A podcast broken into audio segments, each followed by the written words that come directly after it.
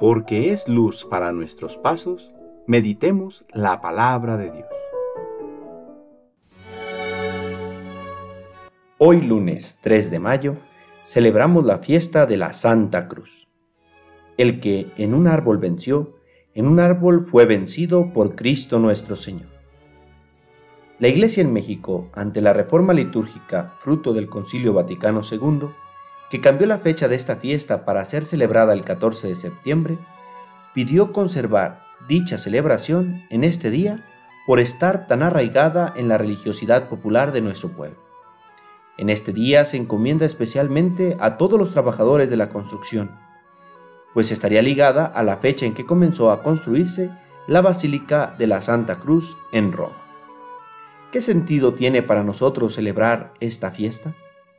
Es cierto que la cruz es signo de muerte, de una muerte triste y dolorosa, la del Hijo de Dios, que el hecho de recordarlo tan vivamente nos hace contemplar nuestros pecados y arrepentirnos de ellos, pues fue por su causa que Cristo murió en la cruz. Pero a su vez, este signo es de victoria, pues en el árbol de la cruz, Cristo nos ha dado una nueva esperanza para nuestra vida. El pecado ya no tiene la última palabra sobre nosotros, pues al tomar sobre sí los cargos que debíamos todos los seres humanos por nuestros delitos, nos ha dado la oportunidad de una vida nueva. Cristo nos enseña que las cruces que se atraviesan en nuestro camino, lejos de ser un castigo, son una oportunidad para acceder a la salvación.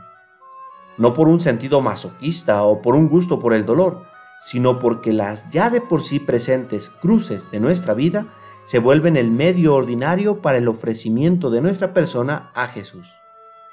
No es necesario buscar cruces, estas llegan con la vida misma. Lo que necesitamos es pedir la gracia de abrazarlas con paciencia y amor y caminar tras de Cristo hasta alcanzar la vida bienaventurada que nos ha prometido.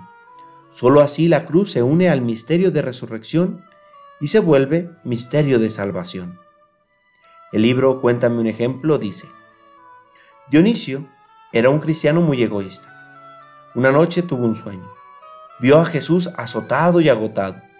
Avanzaba hacia el Calvario, arrastrando su enorme cruz.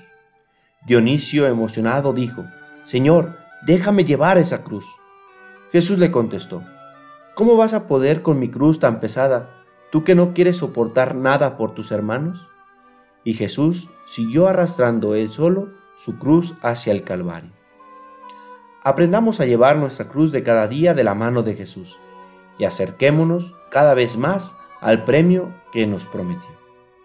El Señor esté con ustedes.